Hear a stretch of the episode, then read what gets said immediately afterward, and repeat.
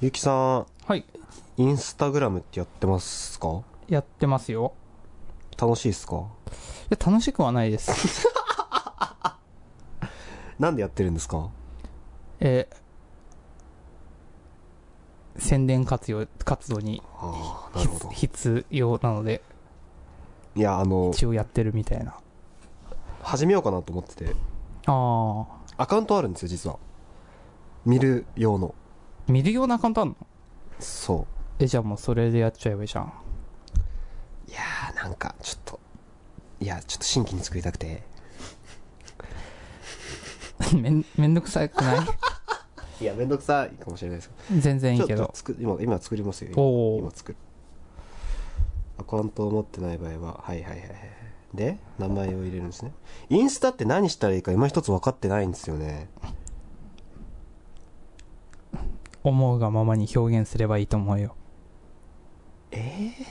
いや、うーん。なんかツイッターだったら、ツイッターだったら、なんか独り言っていう分かりやすいのがあるじゃないですか。うん。でも写真を上げるって独り言とは違うじゃないですか。だからなんかある意味ツイッターってすごい気楽なんですよね。あだからすごいツイッターは、まあ、結構好きなんですけど、ー。うん。インスタってなんか今一つそういうのがつかみきれてなくて、うんうんうんだから、まあ、今まで何度か始めようって思ったことはあったんですけど、うん。うん、踏み切れてないのはそこなんですよね。今一つどういうものを投稿したらいいのかが今一つ分かっていないという。うん。とりあえずアカウントはもう作りました、今。うん。はい、なるほど。わかりました。とりあえずインスタのアカウントを作ったので、インスタ頑張って始めてみようかと思います。ID は？嫌ですよ。いや、公開しないですよ。え、公開しないの？プライベート、プライベート。プライベートの公開よ。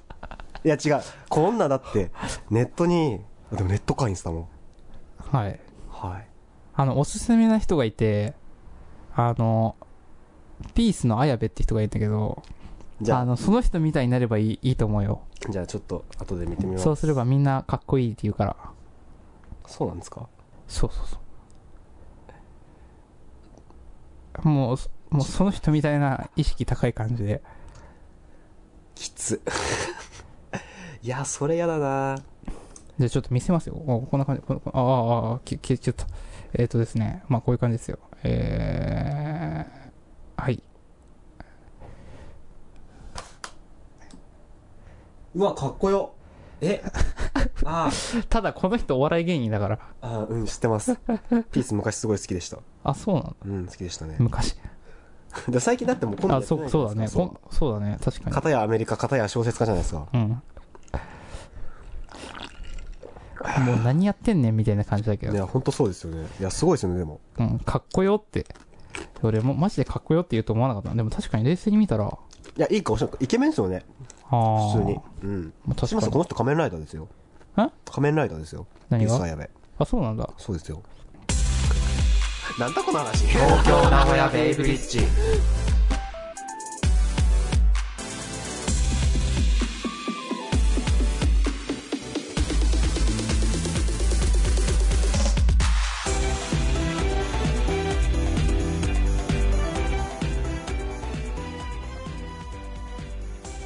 はい、えー改めまして、松原雄生です。改めまして、キマです。この番組は本気で面白いことをやろうをテーマに、あらゆる話題、あらゆるカルチャーについて大真面目にお話しするラジオです。ミュージシャンのキマさんと企画構成松原でお送りいたします。はい、お願いします。はい。なんか、まあじゃあインスタ頑張りますわ。頑張りましょうちょ。っとやってみますね。うん。アカウント作ったんで、これでまあ動かなかったら、まあまあそれまでの男だということで、ピースのライブには僕はなれないという。早くアメリカ行けよ。やだーアメリカ、アメリカ一回行きましたけど、ああ。一回行きましたけど、一週間。うん。どうでした？絶対住めねえなと思いました。ちょあっと無理ですね。怖いもん。あ。あ、そう。うん。まあね。そうですよ。そうですよ。日本のがまだ安全です。日本好き。日本大好き。ということで、今回も 最後までお付き合いよろしくお願いします。はい。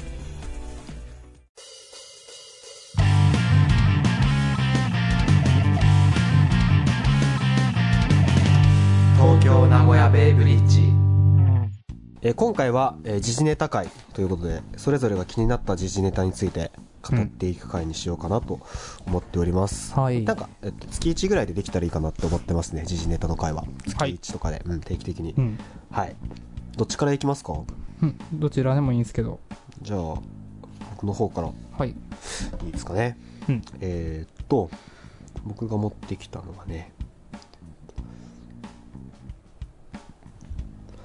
えっと、バカッターの次はバカスタグラム流行変わるバイトテレの発火点ということで、あのまあ、ここ最近結構まあ話題になってますが、うん。いわゆるアルバイトとかが、うん。えっ、と、まあ、よくよろしくない行動をインターネット上にアップロードして、まあ、それがもうちょっと、うんみたいなことですね、うんちょっと記事読みますね、えっとヤフーニュースの記事なんですけど、うん。えーすき家の店員が股間に調理器具当て買い。くら寿司の店員が捨てた魚を拾ってまな板に戻す。うん。1月から2月にかけアルバイト店員などが店内で不適切な行為をした動画がネットで炎上し運営会社が謝罪する事態が相次いだとうん。えー問題の動画はツイッターなどで拡散したためバカッターとも呼ばれたが実際はインスタグラムのストーリーズに投稿された動画がツイッターなどに転載されて広がった、うんバカッターではなくバカスタグラムだという指摘もありバカスタグラムという言葉が定着しつつあるとうんいうことらしいんですが、うんまあ、確かにここ今、えっと、収録している日の1週間あたりってめちゃくちゃこれ見たなっていう記憶があってああ、確かにね。特にあのくら寿司の、うんえっと、魚の件とかはもう特にうん。かなり見ま見まして、うん。まあえっと、概要としてはバイトが、えっと、お魚を一回ゴミ箱に捨てて、うんそれをまな板に戻してみたいなのが、えっあーと、インスタのストーリーに上がってたとうん。で実際に事の顛末としてはそれは提供はしてないらしいんですねうん。実際にそのゴミ箱に捨てたやつは、うんえっ。と、出してはないんだけど、それをネット上に上げたってことで、一応法的な処置は取りますっていうふうにくら寿司は発表してるんですね。うん。で、まあもう解雇もしますよっていうことらしいんですけど、これ以外にも、まあさっき記事にも書いてあった、えーっと、すき家ですか？うんえーっと、セブンイレブンもありましたね、白滝。かなりもう、ここ、今話題に上がってるやつだけども、かなりドミノピザとかもあったし、うん。うん。うん。もう数えきれないほどあるので、それぞれの詳細は割愛しますが、なぜこういうことが起こってしまうんでしょうか？というのをちょっとお話しできればなという次第なんですけど、うーん。なぜこのようなことが起きる？なんでこういうことをしちゃうのかっていうことですね。うん。でもなんか友達乗りの延長なんじゃないかなとはうん、まあそうですよね。うん思ったりするかなとは。その、バカッターのその映像とかさ、うん。バカッター、バカッターは前の言い方なんだっけ？分かった。まあ今はバカ。まあ単純に、確かに、えっと、バカッターって言葉が出始めたのって2011年から13年ぐらいだったと思うんですが、その時期は確かにツイッターでの動画だったんですよね。写真とか。あの、冷凍庫の中に入ったりとか、うん。アイスの。うん。とかは、まあ、ツイッターでしたけど、今話題に上がってるやつは全部インスタみたいですね、基本的には。うん。まあ、というところで、まあ、バカスタグラムって言い方の方が正しいんじゃないってう。いうんことですかね。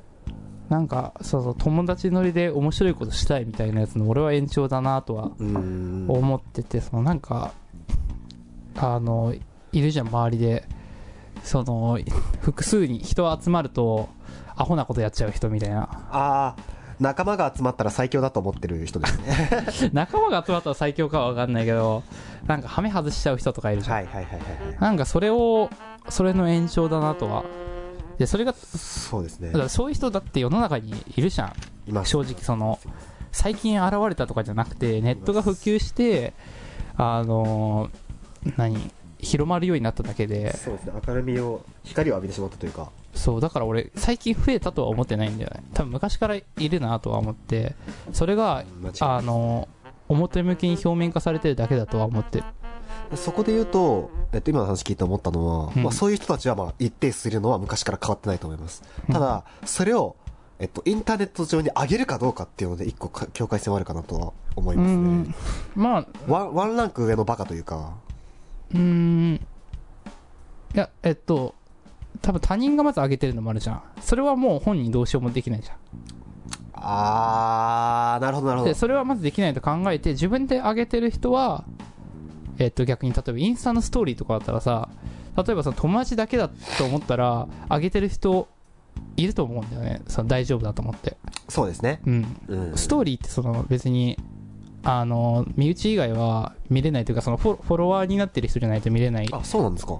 てわけではないんだけどわざわざそのあ、見に行かない。一般の人には見に行かないじゃん、はいはいはいはいうん、有名人が開けたりとかしたらもうそれはフォロワーも多いし、うん。フォローしてなくてもわざわざ見に行く人も多いと思うから、まあもう見られちゃうと思うけどうん。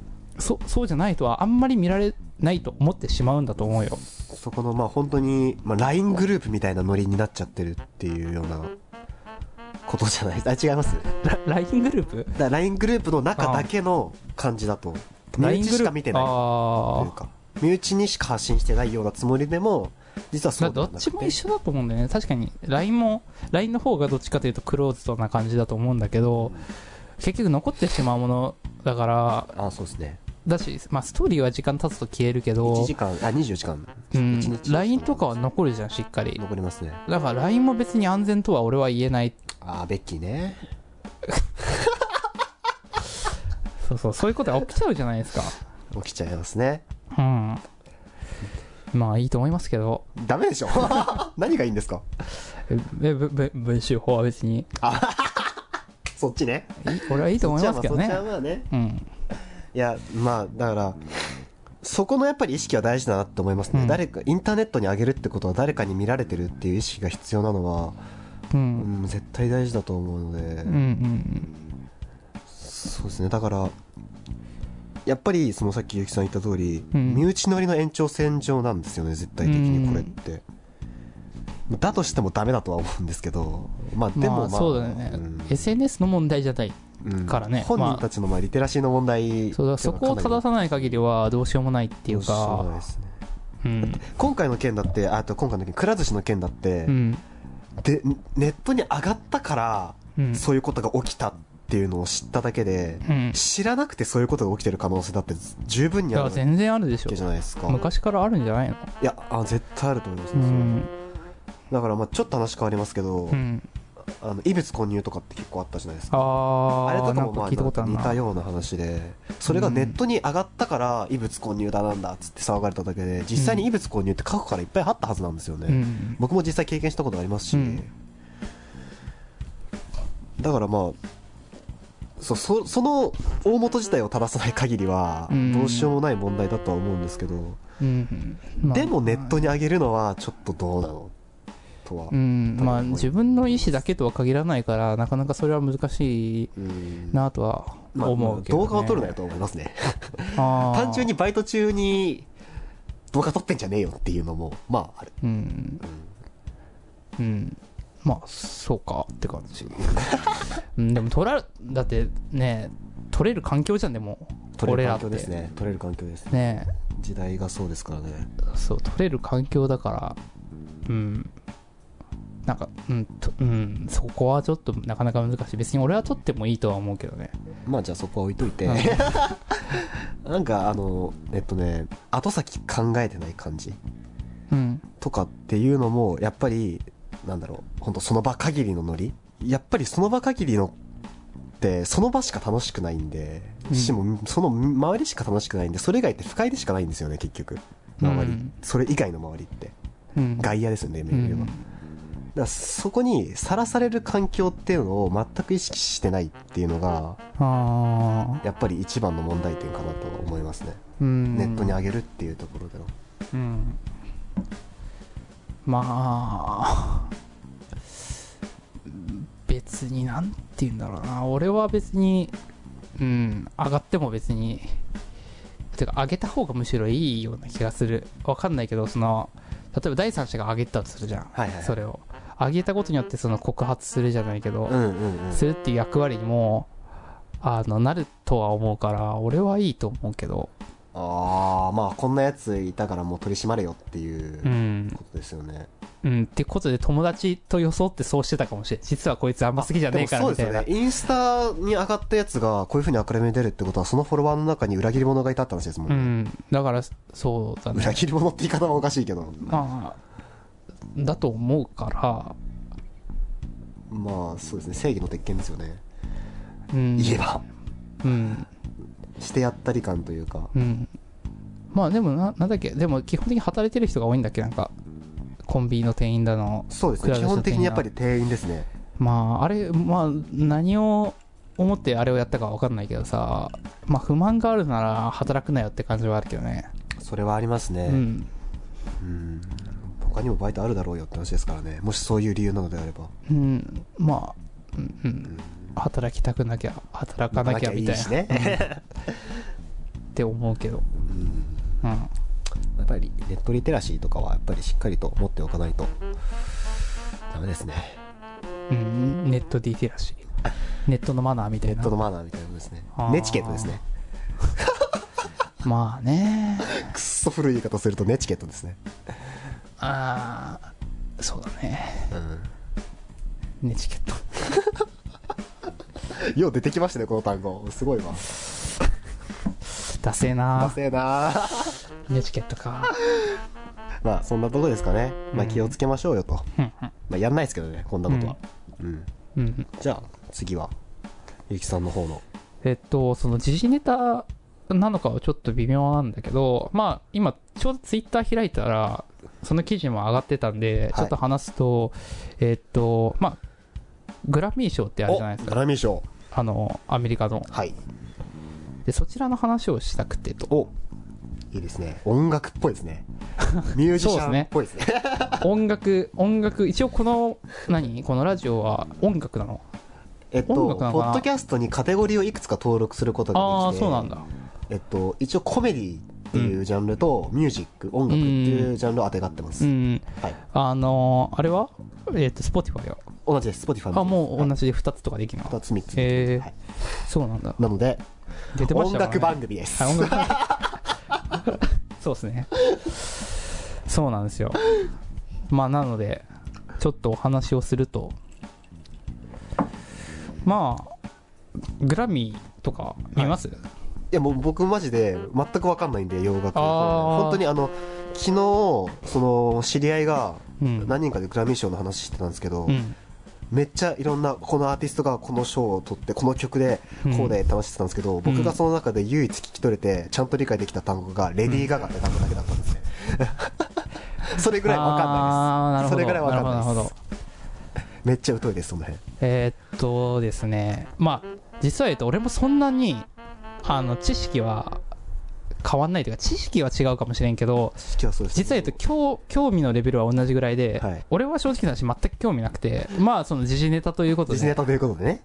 もうマジ時事ネタですからね今。なんで興味ないかっていうのは、まあ、そもそもその音楽の良し悪しではないよっていうことが、賞の受賞はイコールしてるなと思ってて、その、俺は何でもそうだけど、その競技とかでもそうなんだけど、俺金メダル取ったからすごいとか別に俺は思わないわけで、ある程度のその指標にはなるとは思ってるけど、その賞自体には価値はないというか、そうそうそう、別に、うんそこはどうでもいいとはいいうか、音楽もそうで別に、その、賞を取ってるのが別に好きだってわけでもないし、うん。選んだのも別に自分ではないし、まあそうですね。誰かが選んだそのそうそうそう。っていうのがあってでそのグラミーも実はあのそういうことが言えてえっとそのグラミーって結局あのもう何万何千人か人がいるのよその審査する人が。へえかなりじゃあ大多数の票から決められる賞なんですね。なんかね難しい名前で言うとねナショナルアカデミー・オブ・レコーディング・アーツ・サイエンスっていう。ああもう覚えられない。もう忘れた。っていうあのなんかそういう名前のあの審査員がいるのよ。あ審査員なんですか？そう。審査員グループの名まあ、前審査員というかそれそれが会員会員制で、まあ、誰でもなれるわけじゃなくて音楽にそう精通してるっていう人が審査をするってやつで。でまずはそのノミネートするやつを決めてからまたさらにその受賞を決めるみたいな感じなんだけど。でなんかそれで、まあ、ちょっとなんか話にツイッターとかでもちょっと話に上がってたからちょっと言うとそのまあその、まあ、さっき言ってた通りその楽曲の良し悪しうんは、その、要はセールスで見てるのか、あのー、楽曲の良さで見てるのかわからないみたいなのが、なんかリスナーで多いらしく。はいはいはいはいはいはい、はい。で、まあその、よし、音楽の良し悪しはそのやっぱ好みがあるし、そうですね。賞はつけられない、俺は賞はつけれるもんじゃないとは思ってるのが大前提だと思って言うけど、その、まあその、一応音楽の良し悪しで決めてると。まあ、えっとそのグラミーを先行してる側は。好きな人が多い曲っていうことですかね。まあ、うん、なのかなまあ、だから良い音楽、が、まあ、投票数が多かったみたいなことなんですかね。あ、そう、結局そうなんだけど、だからそれが、えっと、良い音楽とはイコールしないじゃねえかみたいな。話になったりするわけ。で、ここで、あの、よくグラミーって人種差別の話が出たりするんだけど、はその、なんでそういう話が出るかっていうと、それには大きな理由があって、えっと、審査員が、えっと、要は白人と黒人の割合とかで、あの、受賞する率が変わっちゃうというか、その票が変わっちゃうから、はいはいはいはいはい。だからその白人がその、結局、受賞しちゃって、え、またじゃんみたいな。あーなるほどなるほどなるほどなるほどなるほど。っていう話が実は根深い事情がありましてこれは難しい問題ですね、かなり。でもそのそのなんか話によるとその受賞会場、はいその会場になんかいるスタッフみたいなはいス。タッフとか呼ばれてる、えっとグラミーのあの人たちはい。はなんかあんま音楽に興味ないとかいう話聞いてまあこれ聞いた話なんで憶測なんですけどあのーあんま音楽を知らない人でももしかしたら会員にななれてんじゃないかみたいな話は上がってたり音楽で何かしらのはいはいはいはいはい。関わりたいと思ってる別分野の人。とか、まあ本当に、あくまでレコード会社に所属してるだけの人とか、そうそういう人とか、なんか音楽にあんま興味ないんじゃねえかみたいな人がはいはいはいはい結構いるっていう話があってもしかしたらそういう人も審査してるんじゃないかみたいな。あーだったらまたかなり話は変わってきますね。そう。えなんかでもあのその人たちはなんでじゃあやってんのってなるんだけどそのだって音楽知らないのになんでやってんのってなるじゃん、はいえまあなぜかっていうとアメリカではその音楽っていうのはすごい一大ビジネスでそうですね。であのーまあ本当にそこに携わるってことは本当ステータスになるからまあ携わりたいって人はまあ多いはずなのよ。その悪いとかじゃなくて関わりたいって人は結構その音楽を深く掘ってる掘ってないとか関係なしに。っていうのがあってあのまあやってる人がいるんじゃないかと。結構。いるらしい話によると、はいはいはい。まあ、その人曰く。その人曰くね。そのグラミーに入ってた人曰く、はい。入った人曰く、はい。まあ、そういうのが上がってんだけどそういう問題がありますよって思いますけどこういう賞ってどう思います？えっと、まあ本当にさっきゆきさん言った通り、うん。えっと、音楽の良し悪しというよりは、あくまで指針としての役割はあるかなとは思ってますね。まあ上がってくるやつ確かに悪い音楽ねえなっていう。そんな悪い音楽ねえなっていうのはあるしわまあその悪いかいいかも人によるしそうなんですよね。人によってクオリティの低いそのなんで言うんだ音楽的にえ音質悪いじゃんみたいなやつでもさその人人にとってはうん。いい音楽かもしれないし、うんいや、だから本当に、あくまで、うん例えば1位の曲は、うん好きな人が何人いる曲、2位は好きな人が何人いる曲、うん3位の曲は好きな人が何人いる曲ってことは、じゃあまあ、それだけの人数の人がいい音楽だって思ってるんだったら、まあちょっと聞いてみようかな。とかうんまあ M1 とかでもそうですね、お笑いの。あれもだから、あ、じゃあこの芸人が、あ、優勝したんだ。じゃあちょっと面白いんだったら見てみようかなとか。ああなんかそんな感覚ですかね。確かに、うん。この賞自体に、うん。まあ、価値はあると思うんですけど、うん。ただそれが絶対ではないなとは思ってうますね。ん本当にあくまで自分とかが聞くため、例えば人にお勧めする時のうん。一個のキーワード、一個の指針としての役割っていうようまあない印象ですね。やまあ本当そそうだったけどあのあのグラミーもそうだけどまあどうせやるんだったら選定基準を明確にあ、し。ないといけないとそれは思っててどうや、どういう基準で選んでるのか教えてほしいです、正直。うん、一応でもグラミーは言ってるんだけどあの要は良い音楽えっ、とまあちょっと言葉は違うと思うけど良い音楽でみたいな。良い音楽を選ぶみたいな。要は楽曲の良さ。ククオリティというかなんか。そこの指針が欲しいですね。そうだね。どどど何がそのクオリティ高いのかと。うんうん。でなんだけどその何？これなんかそのちゃんとしたデータがあったんだけどその、はい。要は15年のえっ、となんだ最最優秀賞かな？わかんない。なんて言うんだろう。忘れちゃったけど一番いい賞なのかな？はいはいはい。なんかまあ。主要4部門とかってなんか、うんなんかいろいろあるんだけどそこの賞でなんか2015年に取ったやつはえっ、と、要は楽曲を優先してて、で、なのに、えっ、と、16年、17年は売り上げで、売り上げが良いものが選ばれてるみたいな話をしてる人がいたんだけなるど、ほで、わかんないんだけど、そこでみんな白人が 取ったからどうたらこうたらみたいな話はあって、ど。要はうんここの会員が白人が、あまあ、多いっていうのも現状にあって、で、決まるっていう。あで、アジア人なんかもう少ししかおらんのやって。あ。だから本当に、なぜそれが選ばれたのかっていうのをうん教。えてほしい。例えば M1 とかだったら審査基準とか、なんでこの人投票したかっていうのあるじゃないですか。うん。審査員の人が。うん。ああいうの欲しいですうね。ん、まあ結果的に間違っててもいいけど、その、まあ、あるんですよね、そういうのが。なるほど。なるほどですね。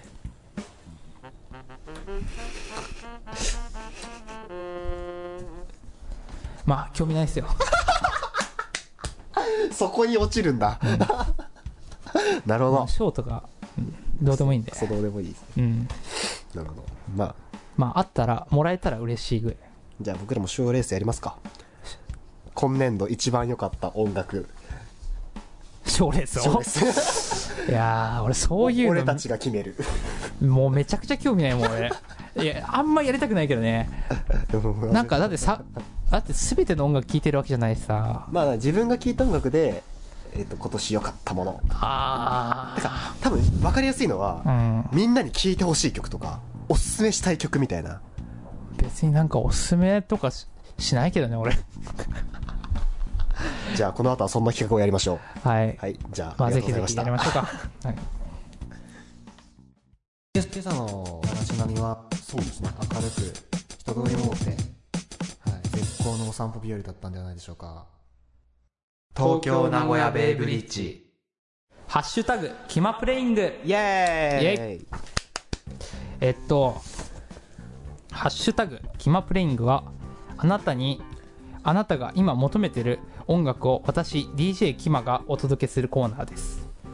毎回リスナーから寄せられたテーマをもとにプレイリストを作成し、Spotify で公開していきますえ。ー、ついに来ましたね。来ましたよ。来ましたね、この企画。はいはい。はい。来ました。で、今回のテーマは、ブリッジネーム、仰向けサンシャイン、松さんからのテーマ。誰だ？仰向けサンシャイン、松さん？誰だそれは？ふざけた名前だな。松ああ。お待つ。うん。仰向けサンシャイン。ああ。お えー、最近とても寒いですわかね。る。特に朝、うん。布団から出るのが辛いです。あ、わかる。なんか俺が送ったみたいな。これまるで。せめて気持ちの良い音楽を聴きながら起きたい。うん。なので、寒い日の朝に聴きたくなるプレイリストを作ってください。ということです。なるほど。という企画ですね。はい。いや、まあ、かねてよりね、僕はこれをやりたかったんですよ。おやりたかった。ずっと練ってた、これは。これ自分でね、キマプレイングとか作ったらめちゃめちゃ高い、ダサいけどね、これ。めちゃめちゃダサいよね、これ。いや、いい、いい名前だと思いますよ、この、このコーナータイトル。えでも、そう、これ、うまくハッシュタグで、シャープ、まあ、ハッシュタグ、キマプレイングって、もうつけてあるから、俺も、ね、書かんわけにはいかんみたいな。そうですよ。うん。これからツイッターなりなんなり SNS で書かなきゃいけないってなるいとい、です自分で書くの結構嫌だけどね。ね。でしょうね。うん。ということで、あ、プレイリスト作っていただいたということで、はい。はい作らせていただきましたよ。ちょっとど、どういうイメージのプレイリストなのかっていうのをちょっと、お話しいただければ。えっと、まあ、これ、まあ、寒い日の朝に聞きたくなるプレイリストとはい。いうことで、えっと、いいの持ってきましたよ。おいや、聞きましたけど、さっき。はいはいはいや、よかったっすね。さすがっす。いや、めちゃめちゃピンポイントに俺当て当てに行ったいや、もなとう。素晴らしかったと思います。素晴らしかっまあ、これ、お題もらった時に、まあ、めちゃくちゃ頭の中に、えっと、曲が出てきたんだけど、た。はい。えっと、まずは、えっと、出す曲数は15曲でして、15曲。はい。で、15曲の中に、あの、一回絞って流れを作りましたと。お大事ですね、流れ。うん。実はこのプレイリスト初めから聞いていただければ、ちょっとなんかストーリー仕立てじゃないですけど、はい。まあ、最後まで、えー上から順番に聞いていただいて、最後まで聞いていただいた時には、きっと心も温かくなり、お寒い日の朝が暖かい朝になっているのではないでしょうか。食い気味だったね。あ最後まで言う前に。はい。という、はいまあ、はい。えっ、と、プレイリストなんですけど、うん楽曲に関しては、えっ、と、まあ、どういう基準で選んでるかというと、まあ、寒い日の朝っていうのは、まあ、俺がイメージしたのは、えっ、と、まあ、今2月、うんこの2月に冬ではない、冬冬ではない。ない寒い日の朝。うんで、2月で、まあ、その、場所によっては雪も残ってるかもしれないですけど、そうですね。まあそういったところも加味しつつ、まあ作成したんですけど、はい。で、サウンド的になんですけど、どういうサウンドが、俺こういう、あの、時期を表すかなと思って、まあちょっと、真冬と真冬の中間というか。そうそうそう。寒い日の朝はい。っていうのは、俺はどう解釈したかっていうと、えっとまあ、寒い日の朝って、はい結局、あの、まあ気持ちもやっぱ、寂しいとか悲しいとかいう気持ちを持ってる人は俺多いんじゃないかなと思ってて、うん。まあ、気持ちがウキウキだったら寒い日のは寒くても俺は暖かいなとまあまあ。暖かい時もあるじゃないですかわかりますわかります。言いたいこと。うんはい、わかります。よく。まあっていうのもありますし、はい。俺がイメージする寒い日の朝の曲はもうなんかウェットなはい。要は楽曲のアレンジ的にも薄くてはい。もう本当にドンパチしてないというか。そうそうそうシンプルなものではい。でゆったりとゆったり流れるいや、いいテンポ感でしたね、本当に。うん素晴らしかったです。でで俺もなんか一番初めに本当に思いついたのは本当にもう楽曲の構成もシンプルでうん。だけどギターが、えー、とシングルノートで鳴らしてるみたいな要するに、えっと、和音とかではなく、一音だけという。まあそうだねそういうことだねね。はい。っていう音が鳴ってるイメージがすごいして色で言えばグレーみたいな、はい、はい。そういったちょっとなんかナイーブな感じなんだけど、はい。なんだろうあのエレピとかガツガツ音が入っちゃうと、はい。ちょっとおしゃれになっちゃうんですよ、そうですね。ちょっと夜っぽい。うんまあ、夜っぽくなっちゃいうそうそうそうその通りでになってきてしまうというか。もう夜っぽくなっちゃうんで、はい。それも避けたいとなるほど。だしえっと冬感冬感というか寒さを意識しすぎて壮大にしてしまうと冬になってしまうし、まあ、クラシックとか、なんか、ストリングスガツガツ決めちゃうとオーケストラアレンジみたいなやつ入ってくると、冬になっちゃうんですよそうですね。もう、吹き荒れてますよね、雪が。そうなんですよでジャズジャズで決めすぎちゃうとおしゃれに決めすぎちゃうと秋になってしまうし秋だし、なんかちょっと夕方っぽいですね、なんとなくジャズって。アコースティックに決めすぎてしまうととかカントリー調になっちゃうと、は明るくなっちゃったりとか、ウキウキしちゃったりとか。春をイメージしてしまったりとか、いと僕は解釈していて、わかります、すごいわかります。でもそこまで考えてるプレイリストはないとはい。今回用意させていただきましたのでおはいなるほど。ということを考えて作っております音楽番組っぽいですね。はい今回、今回なんかめっちゃ音楽番組っぽいですね。まあちょっと今まではちょっと茶番だったということで ちょっとそそういうの言っちゃうんだって。まあちょっと冗談ですけどまあ冗談ですけどそういうのを考えて、まあちょっと一曲だけじゃあ紹介しようかなとはい。えっと、まあ、えー核となる曲というか、はいはいですかね。そうですねはい。でこのプレイリストの最後に入れさせていただいた曲の、15曲目ですね。はい、のベストパートという曲があるんですよほでこの曲はちょっと僕はすごく、まあ、好きな曲でう。はい。まあめちゃくちゃアンセムなんですよ 僕的な、はいまあ、なんだけどなんて言うんだろうなんかポピュラーな音楽とかでなんかそのジャンルを代表する曲として。言われるはい。曲とか継続的になんて言うんだろう好かれる音楽はい。とかは結構言われやすいアンセムと。そううーん。まあ俺はこれはアンセムではないかと思ってる一曲で、はい。でこの「ベストパート」って曲ははい。あの実は言うとそのプレイリストに入れてるやつはオリジナル曲じゃなくてまあ実はカバー曲なんですけどで元の曲があ、そうなんだえ。そうへーダニエル・シーザーっていう人とはい。ハーっていう人が2人でえっと、何年ぐらいの曲ですか？え何年？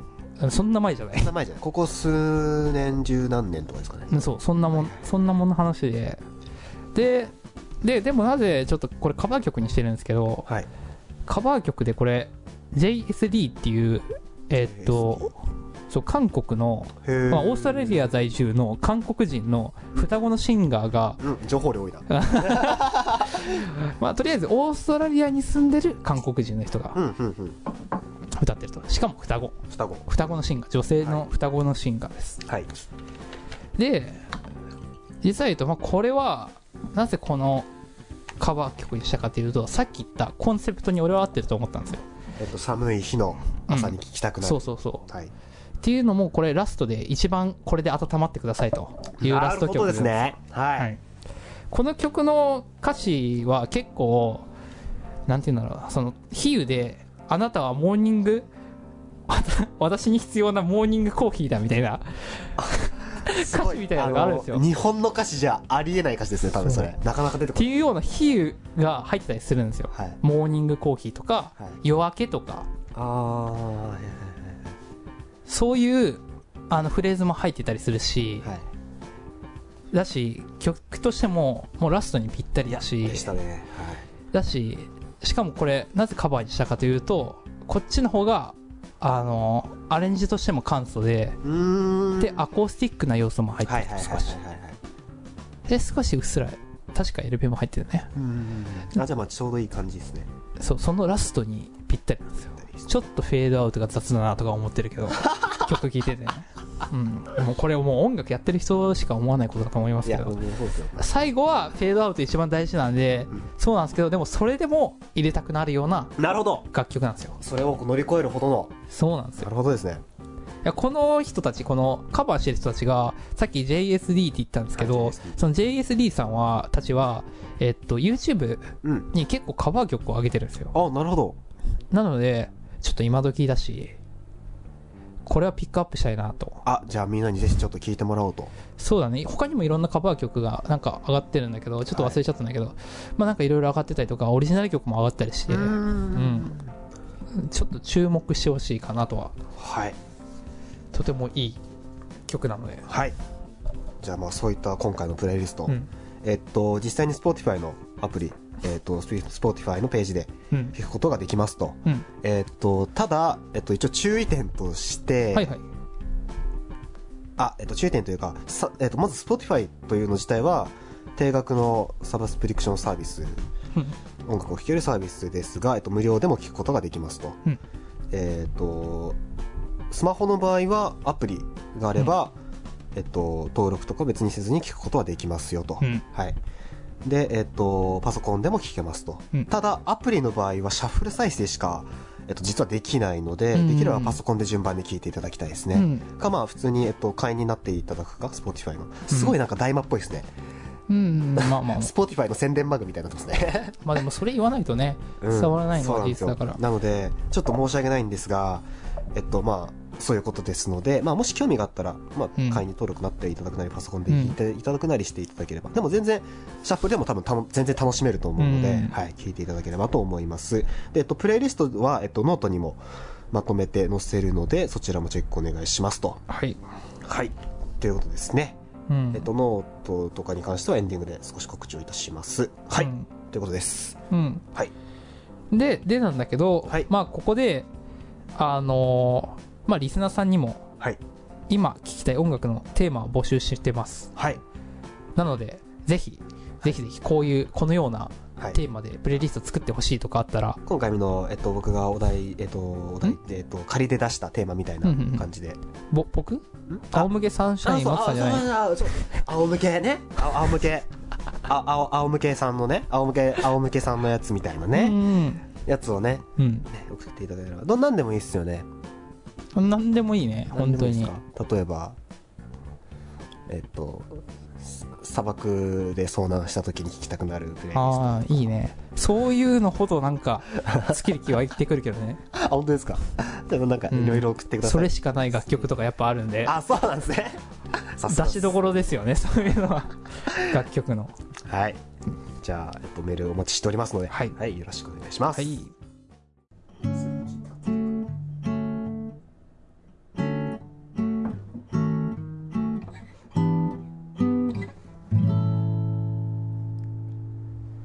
東京名古屋ベイブリッジ。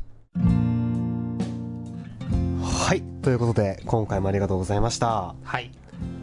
えーこの番組ではリスナーからのお便りを募集しております。すべてのお便りはメールフォーム、またはメールアドレス、東京名古屋 .bb.gmail.com tokyonagoya.bb.gmail.com まで番組へのご意見ご感想普通歌質問やご感想あ質問相談各コーナーへのお便り話してほしいトークテーマお待ちしております。